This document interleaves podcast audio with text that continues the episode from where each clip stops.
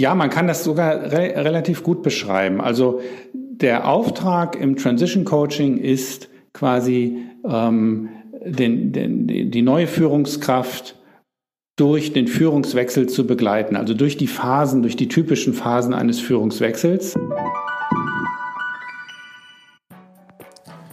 Herzlich willkommen zum Podcast Gut durch die Zeit, der Podcast rund um Mediation, Konfliktcoaching und Organisationsberatung. Ein Podcast von Inkofema. Ich bin Sascha Weigel und begrüße Sie zu einer neuen Folge. Transition Coaching. Mit dem Führungswechsel nicht nur die Karten neu mischen, sondern das Spiel ändern. Und sei es auch nur seine Geschwindigkeit, die Richtung oder andere Wirkungen – im deutschsprachigen Raum befinden sich die Experten für diese spezielle Coaching-Herausforderung in Hamburg. Das Team von Fisher Group International entwickelt seit den 1990er Jahren ihre Konzeption und verfeinert sie nunmehr auch im digitalen Raum. Dazu spreche ich heute mit Rüdiger Schulz, Psychologe und Betriebswirt von Hause aus, langjähriger Coach und Managing Partner von Fisher Group International. Herzlich willkommen, Rüdiger. Ja, danke schön, äh, Sascha. Ich freue mich dabei zu sein und freue mich auch über das Interesse an dem Thema. Ja, also ich ähm, das Thema sozusagen mit aktuellen Nachrichten verbunden habe, musste ich auch sofort an dich denken. Und ich greife mal diese zwei Themen auf und vielleicht können wir daran ja diese Herausforderung des Führungswechsels und was ihr im Transition Coaching damit auch für Erfahrungen gemacht habt, aufgreifen. Mhm, ja, sehr gern. Die gehen ja momentan auch durch die Presse, gerade heute Morgen zum einen der Wechsel im höchsten politischen Amt der Vereinigten Staaten offiziell bekannt gegeben. Der Amtsinhaber hat den Startschuss gegeben, dass die Transition Commission loslegen kann. Und damit geht er und der Neue kommt und muss sich bewähren. Und zum anderen der Wechsel im deutschen DAX-Unternehmen und Automobilzulieferer Continental. Da ist der alte Vorstandsvorsitzende erkrankt und geht nach elf Jahren, Elmar Degenhardt. Und ein ja. neuer kommt vermutlich, ist es Nikolai Setzer und wird den Posten übernehmen. Können wir an diesen beiden Fällen die Herausforderung von Führungswechseln und was ihr in Transition Coaching bearbeitet, besprechen oder sind die eher untypisch? Naja, also ähm, äh, der Wechsel in den USA ist natürlich ähm, äh, im wahrsten Sinne des Sinnes äh, äh, ein politischer Prozess, ähm, wo viele Themen eine besondere Bedeutung haben, die man so in der Unternehmenswelt nicht hat. Ähm, gleichwohl ähm, äh, erkennt man daran, äh, dass also gibt es schon typische Dinge dabei. Also es hat eine extrem hohe Aufmerksamkeit, wenn ähm, der mächtigste Mann der Welt gewissermaßen ähm, äh, wechselt ähm, und äh, die Macht weitergegeben wird und die Macht gerungen wird. Ähm, Tausende von ja. Leute auch betroffen, die auch wechseln werden. Also es ist ja eine ganze ja. Mannschaft, ist ja fast schon untertrieben. Das ist ja ein ganze politische Parteienlandschaft, die sich dann Richtig. auswechseln.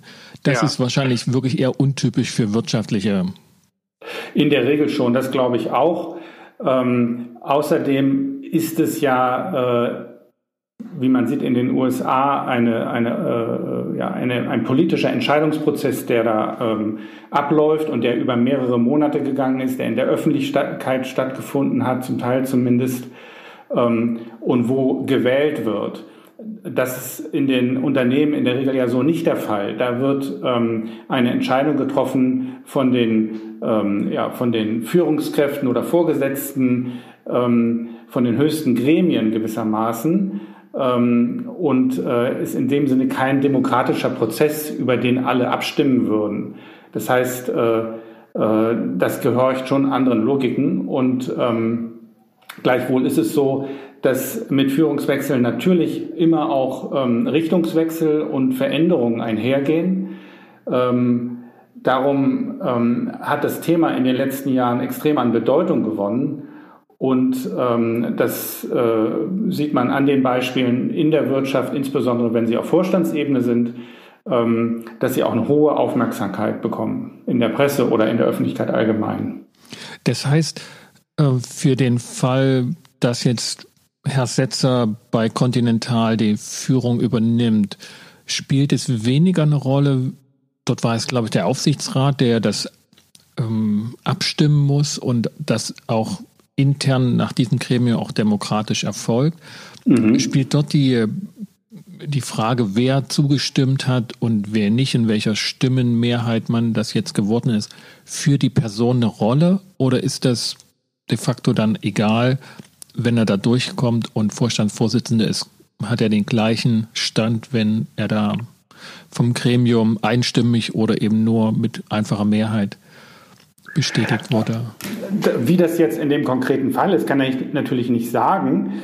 Ähm, aber äh, im Allgemeinen ähm, ist es natürlich ein Riesenunterschied, ähm, weil es geht immer auch um Entscheidungen und es geht darum, äh, Dinge durchzusetzen. Gerade wenn es um, um äh, strategische Entscheidungen geht oder um Richtungswechsel geht, wenn es um Neustrukturierungen geht. Und da macht es einen Riesenunterschied, ähm, mit wie viel äh, Rückhalt und Unterstützung ich zum Beispiel durch den Aufsichtsrat oder allgemein durch Schlüsselpersonen im Unternehmen ich agieren kann. Das ist ein äh, Riesenunterschied und einer der Erfolgsfaktoren in solchen Führungswechseln. Nicht nur auf äh, so hoher Ebene, auch äh, im Allgemeinen ähm, äh, auf, in mittleren Managementpositionen oder zum Beispiel auf einer Bereichsleitungsebene ähm, das können wir seit Jahren so beobachten. Mhm. Also der Rückhalt ist, ist ein solcher Erfolgsfaktor. Man geht anders an die Arbeit ran, wenn man weiß, ja. dass man gewollt ist. Ja, genau, beziehungsweise äh, wenn man weiß, dass man Unterstützung bekommt. Es ist nicht so, dass man, sagen wir mal, von Anfang an darauf zählen kann, dass man schon von allen Unterstützung hat, auch wenn die Entscheidung für einen gefallen ist, sondern ähm, es geht darum, sich in der neuen Rolle zu positionieren. Es geht darum, äh, sich auch äh, verständlich zu machen, äh, den, den, den, den, ja, den Partnern, den Schlüsselpersonen, den Stakeholdern zu erklären, wer man ist und äh, in der neuen Rolle äh, gewissermaßen und was man vorhat. Ähm, man muss also überzeugen und man muss die Leute hinter sich versammeln damit man Schlagkraft äh, entwickelt und tatsächlich auch vorankommt. Mhm. Dann gehen wir doch mal so ein bisschen mit dem abgeschichteten Fall vor. Die Führungsperson hat das Amt bekommen, ähm, unabhängig jetzt von demokratischen Wahlen oder nicht. Ja, genau. Ähm, sie denken wir mal eher als einzelne Person und nicht, dass da so der, der gesamte Tross mitkommt. Ähm, das ist so der typische Fall des dessen, was ihr nennt Transition Coaching. Eine einzelne Person übernimmt ein neues Amt, muss Leute überzeugen und dann diejenigen mitnehmen. Ist das so das typische Bild, ähm, das wir uns machen können von eurer Arbeit? Ja, ähm, vielleicht kann man es so beschreiben, Führungswechsel sind ja ein Prozess, den es schon seit vielen, vielen Jahren gibt, der eigentlich ganz normal ist, ein Standardprozess in Unternehmen weil ähm, Führungskräfte in der Regel ähm, drei bis fünf Jahre, je nachdem, äh, in welcher Branche man sich bewegt, ähm, in einer Position sind im Durchschnitt und danach eben eine neue Führungsposition übernehmen. Ähm, das ist also das, ich sage mal in Anführungsstrichen, das Normale, das, auf was man sich einstellen muss, wenn man äh, diesen Karriereweg geht. Und ähm, was wir beobachten können, ist, ähm, dass äh, die Unternehmen solche Führungswechsel ganz gezielt nutzen, um, um sich weiterzuentwickeln, also um äh, neue Strategien umzusetzen, um eine bestimmte äh, Kultur, die man erreichen möchte, zu unterstützen, um bestimmte ähm, ja, Strukturen zu bewegen. Das heißt, es geht in der Regel immer um Veränderung. Das war vor 10, 20 Jahren noch nicht so stark wie heute. Heute kann man eigentlich sagen, es ist ausschließlich, es geht ganz viel um Veränderung, um, um äh, Beschleunigung, um Agilität. Und insofern ähm, ist es ganz wichtig, dass eine Führungskraft die, die Mitstreiter gewissermaßen gewinnt. Mhm. Wenn, wenn du sagst, das war früher nicht so, also war das dann eher so eine Notmaßnahme, weil derjenige in Rente gegangen ist oder halt umgezogen ist und nicht mehr diese Position wahrnehmen konnte? Ich glaube, ähm, wenn man jetzt in die 90er Jahre zurückgeht, wo unser Konzept entstanden ist, da ähm, waren solche Führungswechsel noch sehr stark äh, getragen aus der Idee heraus, äh, die Führungskräfte zu entwickeln. Da, das ist natürlich nach wie vor auch ein Thema und ein Beweggrund, aber die Veränderungsgeschwindigkeit war da ja noch eine ganz andere.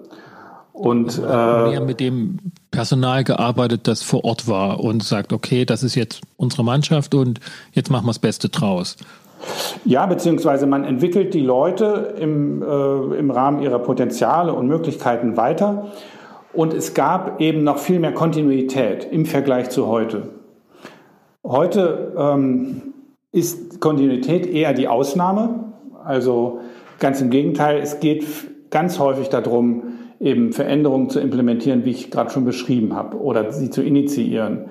Und ähm, und das kann ich eben besonders gut über Personen. Bitte? Kontinuität ist eher mit einem Beigeschmack, ist eher hinterlich und naja, es wäre toll, wenn es mal wieder Kontinuität gäbe, aber, aber die äh, Dynamik, die da ist, sowohl von den Wettbewerbern, von der Technologie, vom Umfeld, in dem man sich bewegt, also gerade dieses Jahr ist ja ein, ein, ein äh, Beispiel dafür durch die Corona-Krise, ähm, hat es unglaublich viel von den Unternehmen und auch von den Führungskräften und ihren Teams abverlangt. Ähm, also zur Ruhe ist da niemand gekommen und es ging immer wieder darum, sich ähm, neu auf die Situation einzustellen. Ja, und also vielleicht hilft, also ich habe dieses Bild, dass dieses ständige Innovieren, wie es jetzt heißt, dass Firmen ständig mhm. innovieren müssen, dass es da halt wirklich um das Paradigma des Neuen geht und nicht, und nicht mehr so sehr des Fortschrittlichen. Also im Fortschrittsgedanken war ja immer noch so eine Weiterentwicklung, wo man sagen könnte, das war der kontinuierliche Weg geradeaus oder nach oben.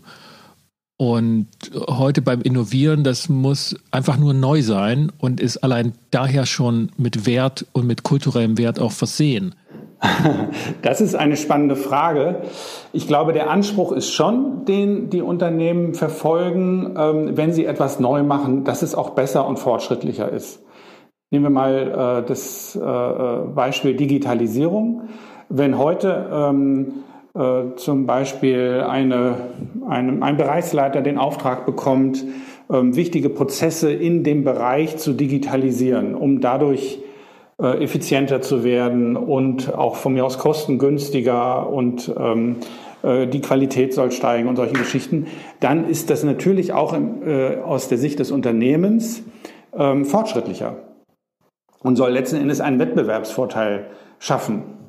Oder äh, wenn es darum geht, die Kultur der Zusammenarbeit äh, weiterzuentwickeln im Sinne von Agilität und ähm, äh, ja, einer crossfunktionalen Zusammenarbeit, dann ist es auch äh, aus Sicht des Unternehmens fortschrittlicher. Ja, ja, also ich, ich mache mir so dieses Bild, auch wenn du sagst, ne, dass es früher oder in den 90ern so diese Weiterentwicklung, dass halt wirklich Personen in ihren Kompetenzen und die Organisation mhm. in ihren Bilanzen entwickelt werden. So ein, da gibt es so ein, so ein Gleichklang. Das ist das ist mehr eine schiefe Ebene, die nach oben führt, als jetzt so eine Treppe mit, mit starken Brüchen und, und heute so, das, das sollte schon eine, eine Delle im Universum sein und drunter macht man es irgendwie nicht. Das, äh, und das würde mir zumindest jetzt auch deutlich machen, weshalb es Sinn macht für diese Perspektive, dass wir neue Personen reinholen und dann eben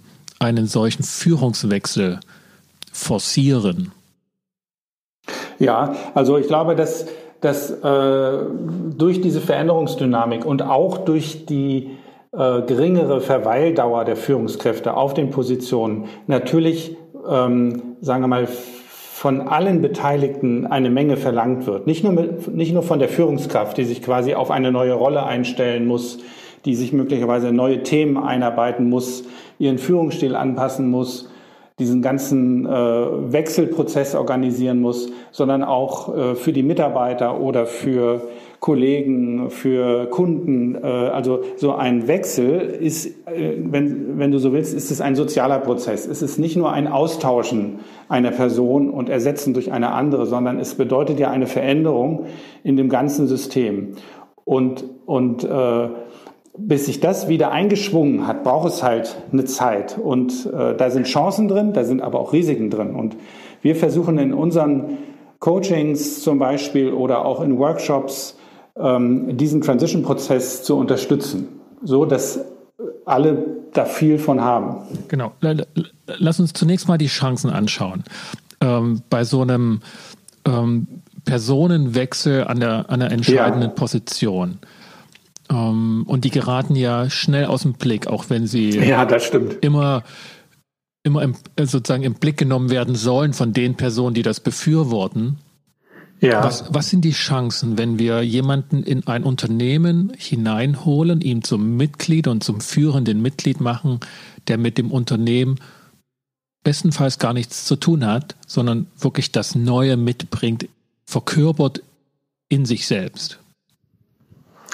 Ähm, ja, ähm, Unternehmen äh, nutzen tatsächlich äh, so im, äh, in den letzten Jahren häufiger ähm, die Möglichkeit, Leute, also Führungskräfte von außen in das Unternehmen reinzuholen. Das machen sie insbesondere dann, wenn sie zum Beispiel Know-how ähm, einkaufen wollen, also ähm, oder ein bestimmtes ähm, Leadership-Verständnis ähm, und äh, das, was sie praktisch im Haus selber so nicht haben. Mhm. Das wäre jetzt das heißt, bei Continental nicht der Fall. Ne? Der Herr Setzer war, glaube ich, und ist langjähriger Continental-Mitarbeiter. Ja, ja, genau. Das ist auch nicht, äh, es ist eher die Ausnahme, dass man das tut, weil die, äh, diejenigen, die von außen kommen, die können viel Neues mitbringen, die haben auch äh, die größte Erlaubnis, Dinge in Frage zu stellen und Dinge anders zu machen, aber äh, sie haben natürlich kein Netzwerk, sie kennen nicht die Kultur und äh, sind auch insofern erstmal keine Identifikationsfigur. Das, das muss man erstmal sehen. Darum haben sie auch das größte Risiko zu scheitern. Das ist zumindest die Erfahrung, die wir haben. Also sind und wir das, auch schon schnell auch, beim Risiko jetzt. Ne? Das, das ist ja, das doch das mit sich. Ne? Ähm, ja, die Sache hat immer zwei Seiten. Ja, genau. Und, und die guten, die guten Seiten kommen einfach nicht zum Zuge, wenn diese Risiken sich verwirklichen und deren Wahrscheinlichkeit halt höher ist, als dass das Gute Platz findet. Dann, dann bleibt man bei den Risiken. Also, das heißt, die haben keine Ahnung von der Kultur. Sie bringen eine völlig andere Kultur mit. Und die Gefahr der Abstoßung ist groß. Was, was, was könnt ihr im Coaching dieser Person machen? Oder heißt Transition, Transition Coaching auch, ihr coacht die unmittelbaren Kontaktpersonen dieser neuen Führungsperson? Nein, wir, wir konzentrieren uns im Transition Coaching tatsächlich auf die Führungskraft selber, also den Führungswechsler. Und ähm, das Ziel ist ähm, quasi die Situation zu erfassen, also erstmal zu verstehen, in was für einer Situation bewege ich mich überhaupt mit den mit Blick auf die Erwartungen zum Beispiel, auf die Erwartungslandschaft, äh, mit Blick auf die Schlüsselperson, auf die politischen Herausforderungen, mit Blick auf die Veränderungen, die, die äh, sozusagen ins Haus stehen.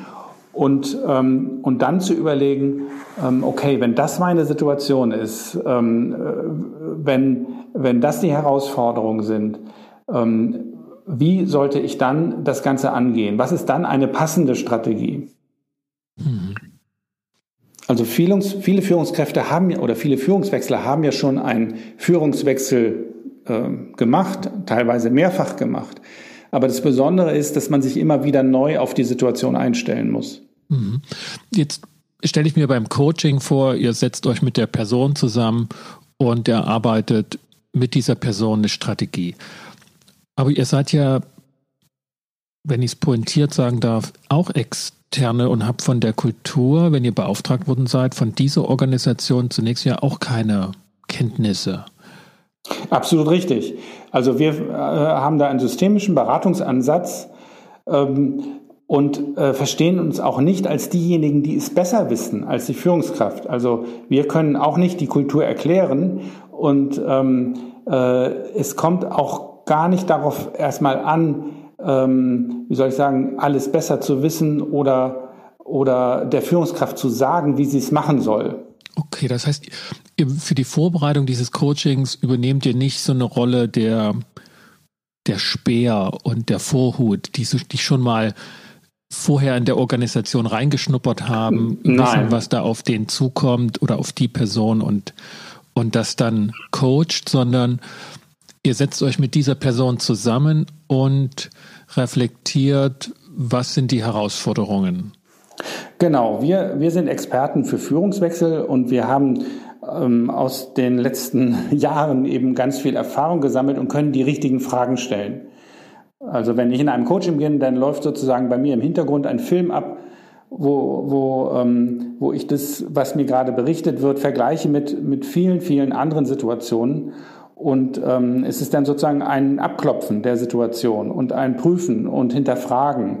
Und so schält sich sozusagen im Gesprächsverlauf heraus, was nun eigentlich das Spezifische ist in diesem konkreten Fall.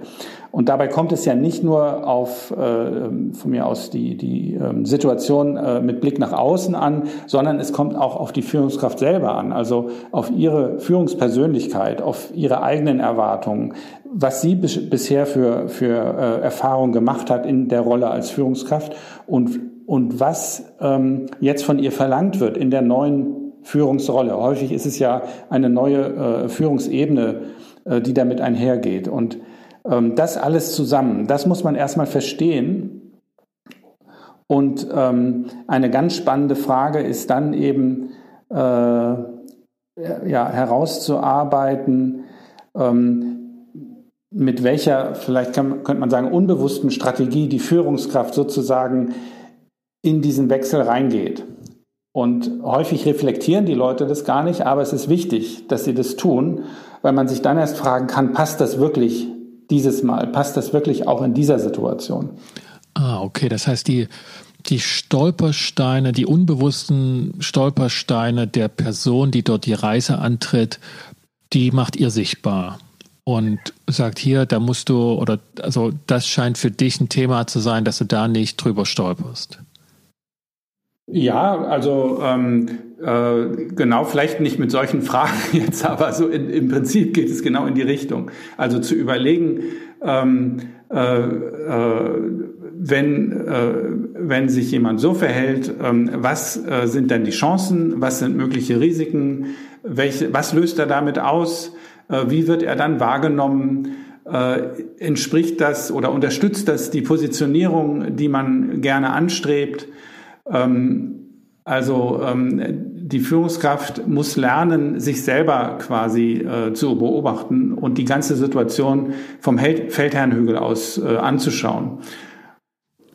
Du sagtest ja, ne, die Organisation will ja, dass es gelingt, will ja, dass die Person, ähm, die dann neu hinzugeholt wurde, erfolgreich ist, neue kulturelle Elemente einbaut und eine neue Strategie belegt. Mhm ähm, verstehe jetzt auch, dass Sie euch dann engagieren, die auch extern sind und von der Organisation und ihrer Kultur jetzt nicht sozusagen schon berührt wurden, sondern eben auch ja. externe sind, dass möglichst die Stolpersteine und das, was derjenige oder diejenige selbst noch äh, so mitbringt an Herausforderungen, äh, sichtbar gemacht werden. Was kann die Organisation noch tun, damit genau das gelingt? Es ist ja ihre Kultur und ihre Problematik. Ähm, neben dem, dass sie euch engagiert. Also gibt es ähm, Punkte, wo sie, wo sie euch dann auch für das Coaching entsprechend äh, vorbereitet, brieft? Äh? Ähm, also die, ja, genau, die, die also die Organisation oder äh, wenn du so willst, die Führungskräfteentwicklung, die Organisationsentwicklung ähm, hat natürlich äh, eine wichtige Rolle in dem ganzen Prozess. Ähm, äh, es geht darum, ähm, dass äh, also zum einen, ähm, dass so ein Wechsel rechtzeitig ähm, angestoßen wird, also dass die Information dazu rechtzeitig fließt, dass ähm, äh, der Vorgesetzte des Führungswechslers, also von Anfang an äh, sich um äh, quasi das Onboarding aktiv kümmert, dass ähm, wenn ein Coaching erfolgen soll, dass das rechtzeitig initiiert wird. Also idealerweise fängt ein Coaching eben zeitnah zum Start an und nicht erst drei oder vier Monate später, wenn möglicherweise schon auch Probleme entstanden sind. Ähm, außerdem ist es wichtig, ähm, dass das Thema Führungswechsel ähm, auch äh, vom Unternehmen als in seiner strategischen Bedeutung erkannt wird. Also, äh, weil ähm, wenn eine Führungskultur äh, sich so entwickelt, dass äh, die Wechsel gewissermaßen ähm, reibungsfreier laufen, dann ist das insgesamt für das Unternehmen wichtig. Und das ist natürlich eine Dimension, die ganz stark, ähm, also diese kulturelle Dimension, die ganz stark in der Führungskräfteentwicklung auch, auch gesteuert werden kann. Also hast, habt ihr das schon mal erlebt oder du auch ganz persönlich, dass eine Organisation zwar da jemand Neues hinzuholt und auch gerne diesen, diesen Wechsel auch in der Strategie damit äh, durchsetzen will, euch ja. auch sozusagen da in die Verantwortung bringt mit dem Coaching, aber ansonsten ihr oder du merktest verlorene Posten. Also es spricht so vieles dagegen, aber das ist der Organisation gar nicht klar oder es ist ein interner Machtkampf. Ja, natürlich. Das ist also ähm, die, die Entscheidung, dass jemand ähm, eine Position übernimmt oder dass jemand einen bestimmten Auftrag hat, äh, Dinge neu oder anders zu machen, ähm, äh, das, das steht ja erstmal, ähm, also überhaupt nicht, äh, das heißt ja nicht automatisch, dass dieser Neue überall unterstützt wird. Ganz im Gegenteil, es gibt ganz typische Konflikte, die auch völlig, völlig, sagen wir mal, selbstverständlich sind, ähm, die bei so einem Führungswechsel auftreten können. Kannst, kannst, du ein paar nennen? Was sind so typische Konfliktpotenziale oder eben Konfliktsituationen? Ja. Also ähm, ein ganz normaler Konflikt, das wäre bestimmt, ähm, kann bestimmt jeder gut nachvollziehen, weil letzten Endes jeder schon mal davon betroffen äh, war. Ähm, wenn ich höre, ähm, äh, eine Struktur, die vielleicht selber erst zwei Jahre alt ist, äh, soll jetzt wieder geändert werden, ja, und all das, was man gerade eingeführt hat und äh, wofür man sich eingesetzt hat und was sich so einigermaßen etabliert hat, das soll jetzt wieder in Frage gestellt werden und es soll etwas Neues entstehen. Ne, das ist diese Dynamik, von der ich vorhin gesprochen habe. Die führt natürlich erstmal dazu, dass die Leute sich fragen, Mensch, äh, ist das jetzt wirklich notwendig? Müssen wir jetzt wirklich wieder alles äh, von vorne anfangen? Und, und das ja, heißt also, auch, die Dinge, die gemacht wurden die letzten zwei Jahre, werden richtig ähm, gehend zu den Akten gelegt, zerstört, nicht mehr fortgeführt, es wird nicht dran angebaut und weiterentwickelt. Das, das ist zumindest möglich. Also das erlebe ich immer wieder, dass äh, die Veränderungsdynamik ähm, so groß ist, dass ähm, ein Veränderungsprozess den nächsten ablöst. Und ähm, in so einer Führungswechselsituation habe ich dann die, die besondere äh, Dynamik, dass ähm, äh, der Frust darüber häufig auf die neue Führungskraft projiziert wird. Das ist psychologisch, glaube ich, ganz normal, aber erstmal schwierig für denjenigen, der die neue Rolle da übernommen hat. Ja, ich finde das erstaunlich, weil ich auch, wenn du von Veränderungsdynamik sprichst, habe ich eben den Eindruck, dass sich etwas dynamisch verändert. Und wenn ich mir das gegenständlich vor Augen führe, mhm. erkenne ich eine Zeit lang noch den alten Gegenstand wieder. Aber das ist ein anderes Bild als, okay, du hast jetzt zwei Jahre an diesem Gegenstand gearbeitet, äh, bitte aufhören, kannst du weglegen, kannst du wegtun, fang hier nochmal neu an mit einer, mit einer anderen äh, Methode, mit einem anderen Herangehen. Was ja wirklich frustrierend ist, weil man sagt, okay, da habe ich jetzt zwei Jahre für einen Papierkorb gearbeitet. Ja, beziehungsweise ähm, äh, die, wahrscheinlich wäre die Argumentation, dass man sagt, äh, äh, wir waren jetzt sehr erfolgreich mit dem, was wir gemacht haben, aber ähm, äh, unser Umfeld hat sich geändert, unser Wettbewerb hat sich geändert oder die Anforderungen der, der Kunden haben sich geändert. Ähm, die Kostensituation hat sich geändert. Wir müssen jetzt ähm, uns noch weiter verändern, um äh, Schritt halten zu können oder um unsere Strategie ähm, äh, umsetzen zu können. Ja, das ist also, genau die typische hm? Situation bei, bei Continental. Ne? Also ja, genau. Die Zulieferer für Verbrennungsmotoren, Autos, ähm, ja, müssen völlig neue Kompetenzen, völlig neue äh, wissenschaftliche Felder erarbeiten, Elektrotechnik, ähm, Software. Und dann ist die ganze Kompetenz in dem alten Bereich obsolet. Das zeichnet sich ja ab, ja.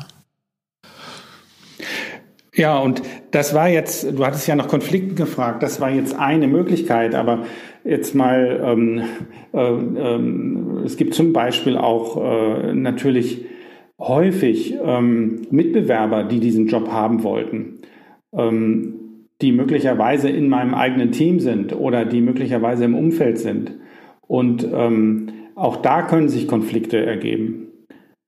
Es gibt äh, unterschiedliche Führungsstile. Also wenn der, der die neue äh, ganz anders führt als äh, der Vorgänger oder die Vorgängerin, dann kann ich auch da einen Konflikt haben, weil der neue Führungsstil verlangt ja etwas von den Mitarbeitern. Zum Beispiel, dass sie mehr Verantwortung übernehmen, dass sie agiler zusammenarbeiten. Und äh, äh, das geht auch nicht reibungslos. Da sind immer auch Erwartungen mit verbunden und Anforderungen. Kann sich bei solchen Konfliktpotenzialen, die jetzt die Zusammenarbeit betreffen, zum Beispiel mit ehemaligen oder ne, Mitbewerbern, die den Posten gerne gehabt hätten ja. und sich darauf auch äh, schon lange Jahre häufig gefreut haben oder zumindest erhofft haben mhm. oder die eine andere Form der Zusammenarbeit gewohnt sind. Ähm, ist es dann etwas, wo ihr auch mit diesen Personen gemeinsam ähm, in der Form von Teamentwicklung zusammenarbeitet oder bleibt ihr im Transition Coaching auch wirklich in der Coaching-Situation ausschließlich mit der Person? Wir bleiben in der Regel in dem Coaching in diesem Vier-Augen-Kontext, wenn man so will, also mit den beiden Personen ähm, und besprechen die Situation und besprechen verschiedene Optionen und ähm, wie die Führungskraft vorgehen kann.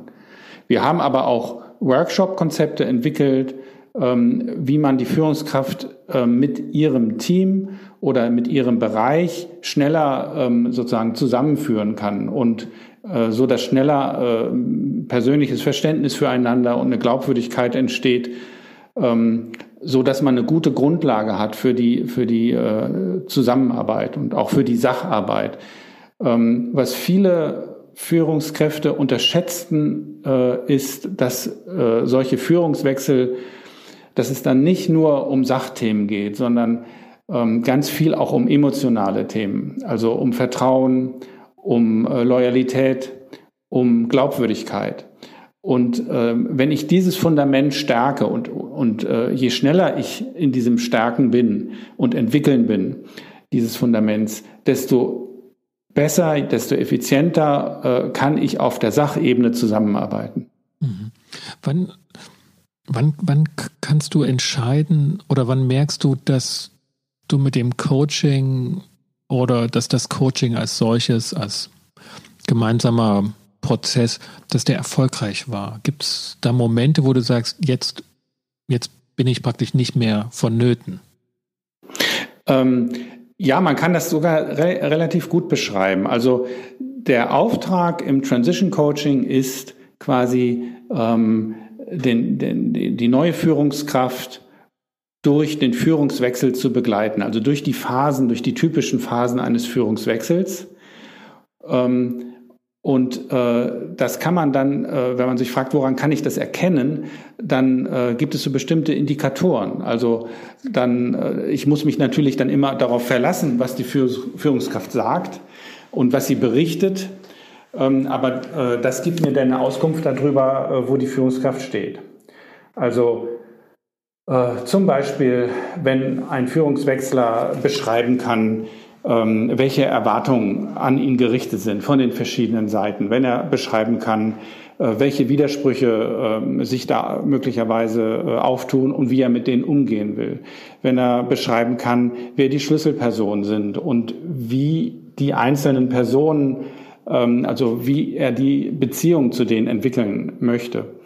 Ähm, wenn eine Führungskraft äh, im Zuge dieses Wechsels erfolgreich Veränderungen initiiert und äh, anfängt, die umzusetzen, wenn er ein Verständnis bekommt für die Kultur und auch benennen kann, was die schwierigen Themen sind, all, all das zeigt mir ja, jemand ist äh, im gewissermaßen im, im Film, wenn man so will, und sitzt äh, fest im Sattel. Und das ist für mich Also er äh, muss paradoxerweise Widersprüche benennen können und unterschiedliche Erwartungen. Ja, du würdest stimmt. nervös werden, wenn er sagt, also Rüdiger, ich bin jetzt sechs Monate da, ich habe lauter tolle neue Freunde gefunden. Das ist ein, das ist ein ganz schönes Arbeiten hier. Alle helfen mir. Ich habe keine Schwierigkeiten erlebt. Und du brauchst dir keine Sorgen machen. Du, das Coaching war erfolgreich. Dann würdest du eher nervös werden. Ähm, nicht, nicht sofort und nicht unbedingt, aber das, wenn, wenn man gleichzeitig unheimlich viel bewegen soll, äh, wenn es darum gehen sollte, zum Beispiel jetzt irgendwelche Verkrustungen aufzulösen oder alten, alte Zöpfe abzuschneiden, also, äh, dann, ähm, dann wäre ich schon stutzig. Also, weil sowas geht nicht einfach so. Mhm. Ja, also das ist die und, Arbeitsthese, auch wenn du nur mit ihm arbeiten kannst, bei den, bei den Indikatoren, dass er eine gewisse Widersprüchlichkeit erlebt und auch beschreiben kann. Ja, also widersprüchliche äh, Erwartungen sind ganz normal. Das hängt eigentlich äh, einfach mit den unterschiedlichen Interessen zusammen, die da sind und den unterschiedlichen Rollen und Funktionen. Die sind teilweise ja auch angelegt in der Organisation. Und wenn jemand das beschreiben kann und auch differenzieren kann, dann zeigt es ja, dass er gewissermaßen ein, ein besseres, ein tieferes Verständnis der Situation gewonnen hat. Und dann ist die Frage, wie gehe ich damit um? Wie, äh, welche Antworten finde ich auf diese Widersprüche? Und da gibt es natürlich bessere und schlechtere Antworten. Und wir als Coach ähm, äh, äh, bringen wir da, glaube ich, schon viel Erfahrung mit rein. Aber die Entscheidung, welchen Weg jemand einschlagen will, den trifft allein die Führungskraft ich, ich meine, ich kenne das ja, kenne das auch sozusagen aus den Coachings, die ich durchführe, dass ich dann am Ende immer noch das ähm, Gespräch sozusagen mit der Auftraggeberin dann habe. Und dort dann auch nochmal eine Form des Feedbacks und des Klärens äh, stattfindet, ob das Ganze erfolgreich war und sinnvoll war. Mhm. Dort könnte dann theoretisch ein ganz anderes Bild gezeichnet werden und Hast du das schon mal dann erlebt, dass du im Coaching den Eindruck gewonnen hast, das ist gut gelaufen, der, der hat halt eine gewisse Komplexität mir jetzt auch hier beschreiben können, hat mir Schwierigkeiten genannt, aber dann die Auftraggeberseite hat einen völlig anderen Eindruck von diesem Entwicklungsprozess gehabt. Ähm, der, also bei diesen Führungswechsel-Coachings ist der, wenn man so will, ist der Auftraggeber ja die Organisation. Und ähm, äh, was wir zum Beispiel anstoßen und äh, auch wofür wir, wozu wir auffordern im Coaching ist, dass sich die Führungskraft ähm, zum Beispiel mit dem eigenen Vorgesetzten, mit der eigenen Führungskraft äh, sehr eng abstimmt und sich auch Feedback einholt und auch regelmäßig quasi ähm, äh, die eigene Situation beschreibt und äh, sich Rückmeldungen einholt, ähm, ob äh, das auch so gesehen wird. Und äh, so kriegen wir praktisch ähm, ein, ein, ein Bild, ähm, wie gut sich der oder die Neue in das System integriert. Also dieser Einbettungsprozess ähm, und das ähm, Integrieren mit den anderen Vorgesetzten oder gleichrangigen äh, ja. Kollegen, das habt ihr, das habt ihr nicht nur mit im Blick, ihr, ihr könnt das sozusagen auch initiieren, dass das stattfindet. Und es ist Teil genau. eures Verständnisses von. Ja, ja, genau. Das ist ein ganz integraler äh, Teil des Coachings, ähm, wenn man so will. Es geht darum, äh, anzudocken an, an das System. Also dass jemand ähm, äh, seine Kompetenzen und seine Stärken, seine Ideen äh, in, in das System einbringen kann. Das setzt ja voraus, ähm, dass er die Verbindung aufgebaut hat, dass er ähm, an den richtigen Themen arbeitet, dass er mit den richtigen Leuten zusammengekommen ist, dass er sich gut positioniert hat. Und all das klopfen wir gemeinsam ab. Ähm, natürlich ist es hilfreich, ähm, wenn man äh, darüber hinaus Gespräche führt. Ähm, darum kann man und sollte man auch solche so, sozusagen äh, Evaluationsgespräche ähm, anstoßen. Ähm, in Ausnahmefällen sind wir auch dabei, aber das ist nicht notwendig und ist manchmal auch nicht sinnvoll, weil es gewissermaßen auch sein kann, dass man dadurch ungewollt den Führungswechsler schwächt. Mhm. Ah ja, mhm. dass man dann zu sehr ähm, in die in die Sicht oder in die Perspektive der der Organisation kommt und derjenige wieder eher der Einzelne ist. Ist das der Punkt, wo du sagst, dass er dann dadurch geschwächt ist oder? Ja, das, ähm, äh, also ähm, wenn ich zum Beispiel bei einem Gespräch von mir aus mit einer wichtigen Schlüsselperson, wenn ich da als Coach dabei bin, dann kann das ja auch missverstanden werden. Dann kann das ja auch als, äh, wie soll ich sagen, als Schwäche verstanden werden. Und, und, und das sollte eben nicht passieren. Ja, das, das ist ein ein ständiges Problem in Mediation, wenn wir äh, für die akute genau. Konfliktbearbeitung hinzugerufen werden, dass wir immer im Blick behalten, das kann gedeutet werden als Schwächung der Führungskraft, weil wir alle gelernt haben, dass Konfliktbearbeitung Führungsarbeit ist. Und da jemanden genau. sozusagen als externen Mediator reinzuholen, ist sofort auch mit der Gefahr verbunden, ah ja, okay, der kann das halt nicht. Und dann wird eine Kernkompetenz von Führungsarbeit, äh, kriegt, er, kriegt er nicht das Häkchen ran. Ja, insofern könnte man eher überlegen, ähm, wenn man in so einem Transition-Prozess ist, ähm, ob es denn andere Formate gibt, also Workshop-Formate zum Beispiel, ähm, und, und welche, welchen Teilnehmerkreis man da idealerweise quasi bedienen sollte, um so einen Prozess zu unterstützen. Da muss man dann natürlich als Moderator auch äh, eine, eine neutrale Rolle übernehmen ne? äh, oder eine allparteiliche Rolle übernehmen. Da ist man dann nicht mehr der Coach für die Führungskraft, ähm, aber man kann diesen Prozess der, der Integration, der von allen Seiten stattfinden muss, den kann man damit unterstützen. Mhm. Wir haben jetzt so diese ganzen Schritte oder Abfolgen von so einem Coaching so ein bisschen angeschaut? Haben wir was übersehen? Gibt es noch Punkte, die aus deiner Erfahrung, ne, du bist ja lange Jahre schon äh, Transition Coach und hast eine Menge Prozesse da begleitet. Was wir noch nicht angesprochen haben, haben wir da noch Punkte liegen gelassen, die wichtig sind in dieser Form des Coachings? Mhm. Ja, wir haben tatsächlich schon viele Punkte angesprochen.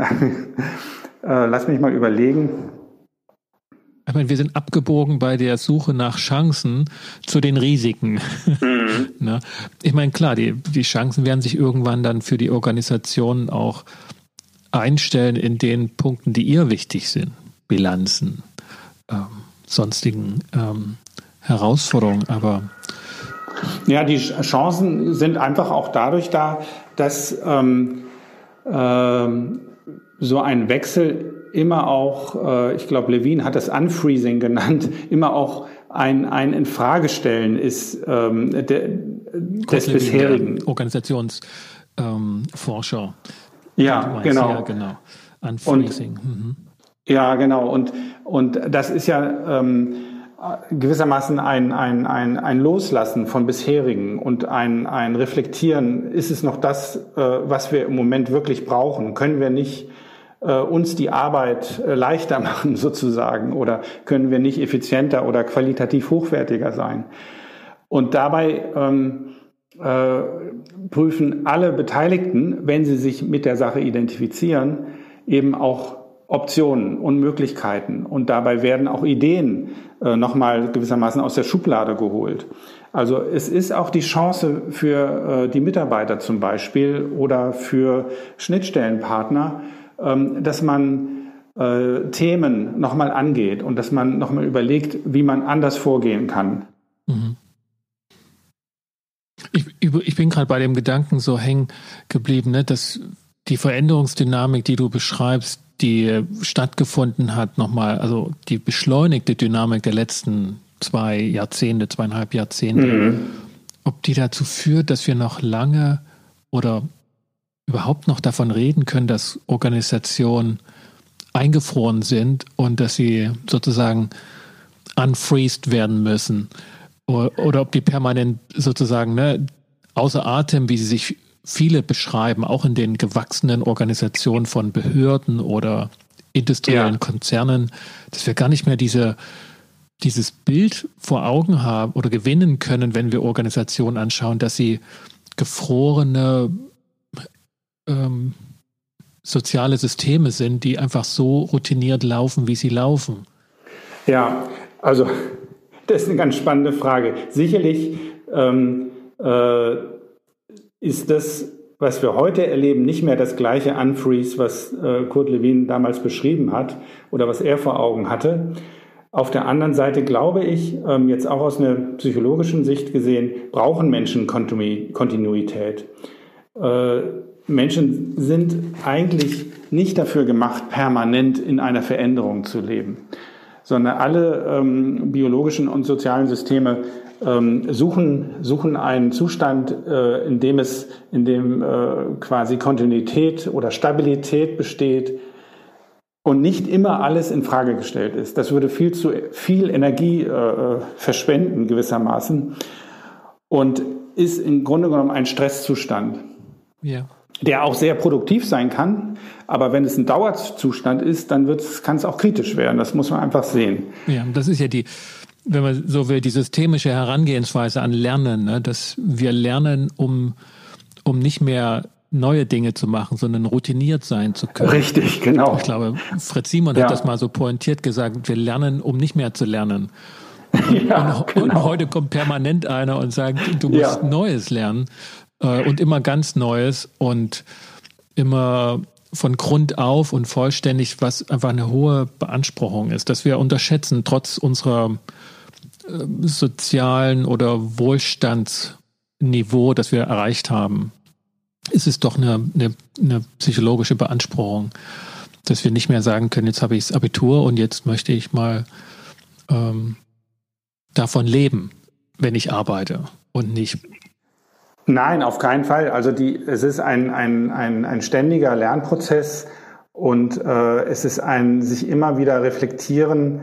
Ähm, und für die Führungskräfte heißt es ja auch dann äh, äh, Orientierung zu geben und Entscheidungen zu treffen, also auch Dinge auszuschließen und, äh, und dann eben eine Richtung zu definieren oder auch abzustimmen, zu koordinieren und dann voranzugehen und es überhaupt zu beschreiben. Mhm.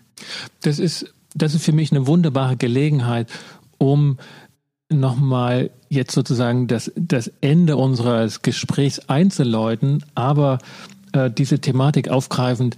Ich habe ja zu Anfang auch gesagt, ihr seid sozusagen die Experten in Deutschland und ihr habt das seit den 90er Jahren aufgebaut. Ähm, mhm. Und das sollte ja eben zeigen, dass da eine gewisse Kontinuität drin ist und eine Dauerhaftigkeit. Aber auch ihr habt im Frühjahr diesen Jahres Corona bekommen. Also, ja, ne? gewissermaßen. Und äh, wie war das für euch? Was habt ihr völlig neu lernen müssen und aus euren Routinen, wenn ihr sie hattet bei dem Transition Coaching, ähm, was hattet ihr fallen lassen müssen? Was musstet ihr neu machen? Wie habt ihr das erlebt die letzten neun Monate? Ja, ähm, das ist eine sehr gute Frage. Auf der einen Seite hier, ähm, haben die letzten Monate ja gezeigt, ähm, äh, dass äh, der persönliche Kontakt nicht mehr so möglich ist, wie, wie wir den gewohnt haben, äh, gewahren und auch im Coaching natürlich nicht gelebt werden konnte. Zum Glück hatten wir schon Erfahrungen äh, praktisch im, im virtuellen Coaching, also über technische Medien, über digitale Medien. Aber das ist jetzt mittlerweile eigentlich äh, das Normale geworden. Ähm, manchmal machen wir auch noch persönliche Treffen, aber das ist eher die Ausnahme. Also insofern haben wir gelernt, ähm, mit den digitalen Möglichkeiten, die es heute gibt, ähm, umzugehen, noch viel routinierter umzugehen. Und das haben auch die Führungskräfte gelernt. Und es geht erstaunlich gut. Gleichwohl. Was, was, geht, was geht besonders gut, von dem ihr oder du gedacht hast, das, das würde nicht gehen, wenn ich jetzt dich vor einem Jahr gefragt hätte? Ja. Ähm, eine, äh, ein, ein wichtiger Punkt ist, ähm, äh, dass man ein tiefes Verständnis bekommt für die Situation aus Sicht des Coaches. Und ähm, auch die Führungskraft muss sich natürlich einlassen auf das Coaching und muss sich öffnen und muss berichten von ihren Überlegungen oder auch von Gefühlen und ähm, muss sich dabei reflektieren. Und da ist ja die Frage, wie gut gelingt das zum Beispiel im Rahmen von ein, ein, einer Skype-Session oder äh, WebEx ähm, ähm, und äh, äh, das können manche besser, manche können es nicht so gut, das ist das eine, aber es geht insgesamt erstaunlich gut. Mhm. Toll. Also Ein sogar. Schlusspunkt. Oder gibt es noch einen zweiten guten, ähm, gute Chance, die sich verwirklicht hat? Ähm, ja, es gibt auch noch eine, wir haben zum Beispiel äh, schon im letzten Jahr eine digitale Plattform aufgebaut für Führungskräfte. Das ist etwas, was uns jetzt sehr hilft, weil äh, es für Unternehmen die Chance ist, ähm, quasi ihr Angebot digital an die Führungskräfte zu vermitteln. Das kann man zum Beispiel äh, in Form von Programmen machen und da können auch zum Beispiel Führungswechsel dann eine große Rolle spielen. Das lässt sich einfach viel besser vermitteln und äh, hat sich auch als, als sehr vorteilhaft erwiesen in diesem äh, letzten Monaten. Mhm. Die können wir mit in den, in den Show Notes aufnehmen, die Verlinkung. Wenn das eine digitale Plattform ist, ja. wo sich äh, unsere Zuhörerinnen und Zuhörer auch nochmal informieren können, ne, was euer Konzept ja. ausmacht und wie ihr an diese Führungswechsel herangeht. Denn das wird sich ja wahrscheinlich noch weiter so fortführen, ne, dass diese Wechsel auch verbunden mit der Hoffnung auf einen Strategiewechsel und eine neue Kulturausrichtung in Organisationen, dass das weiterhin damit einhergeht, dass wir deshalb Führungskräfte wechseln sehen. Ja, absolut. Man muss auch sehen, ähm, was ich äh, vielleicht auch noch äh, noch nicht äh, ausreichend erwähnt habe, es gibt bei solchen Führungswechseln immer auch einfach ein Basis-Know-how, wie man so etwas macht. Weil Führungswechsel haben durchaus auch eigene Regeln und eigene Muster. Wenn man drei oder vier gemacht hat, dann hat man sich darauf eingestellt und dann kann man das auch quasi erkennen und, und, und ähm, hat ein Verständnis dafür. Aber ähm, wenn man jetzt das erste oder das zweite Mal wechselt, dann ist das ja natürlich noch neu. Und darum haben wir auch ein, ein E-Learning-Tool ein, oder auch Selbstcoaching-Tool, könnte man sagen, gebaut, schon vor vielen Jahren, das war glaube ich schon 2005, und äh, haben das damals in den Markt gebracht. Seitdem ist es natürlich immer wieder überarbeitet worden und ergänzt worden, auch inhaltlich, aber auch von der Methodik. Ähm, und da haben wir sozusagen das Basis-Know-how reingetan und das hilft den, den Führungswechslern ähm, einfach äh, sich darauf einzustellen und zu reflektieren. Es, da sind Tools drin und so weiter, die man nutzen kann. Und ähm, äh, es geht also einfach auch darum, ähm, ein besseres Verständnis der Situation zu bekommen. Und äh, weil du gerade fragtest, was hat es jetzt, was haben wir gelernt? Ähm, also solche Möglichkeiten der Unterstützung, die werden heute häufiger genutzt. Mhm. Ja, und eben auch in dieser Form der, des digitalen Einstiegs. Also bei dem Tool habe ich jetzt ja. verstanden, ne, kann ich mich als Kandidat, der einen Wechsel vor sich hat, schon mal ganz allein übers Internet überprüfen, äh, lernen, was sind wichtige Punkte, die ich vielleicht gar nicht im Blick habe und dann genau. gegebenenfalls genau. abschätzen, bin ich gut vorbereitet oder nicht. Genau. Man wird dadurch sensibilisiert und wenn man dann zum Beispiel ein Coaching nutzen möchte, dann hat man natürlich viel mehr Fragen und viel mehr Themen schon ähm, im Hinterkopf ähm, und äh, von daher ist es, bietet das einen großen Nutzen. Rüdiger, ich könnte noch 100 Fragen stellen und es ist, es ist wie immer hochinteressant, mit dir zu reden dazu. Ähm, ich freue mich, dass du hier den Weg in den Podcast gefunden hast und bedanke mich. Das war großartig. Vielen Dank. Ja, vielen Dank, Sascha. Mir hat es einen Riesenspaß gemacht und ich freue mich immer wieder über dieses Thema zu sprechen. Ich ähm, habe es schon sehr lange gewissermaßen unter meinen Fittichen, aber es ist auch eine Herzensangelegenheit, weil es macht sehr viel Spaß, die Führungskräfte zu unterstützen in diesen Situationen, die sehr anspruchsvoll sind. Und ja, vielen Dank für die Gelegenheit. Super, vielen Dank. Wenn Ihnen, liebe Zuhörerinnen und Zuhörer, diese Episode gefallen hat, dann hinterlassen Sie doch ein Feedback und eine Bewertung auf iTunes bzw. Apple Podcasts, wo das möglich ist. Und vergessen Sie auch nicht, Ihren Freunden Bescheid zu sagen, dass hier über Mediation, Konfliktcoaching und Organisationsberatung gepodcast wird.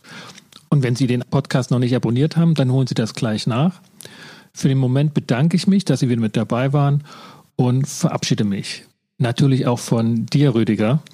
Ähm, schön, dass du dabei warst. Ja, vielen Dank, Sascha. Es war mir eine große Freude.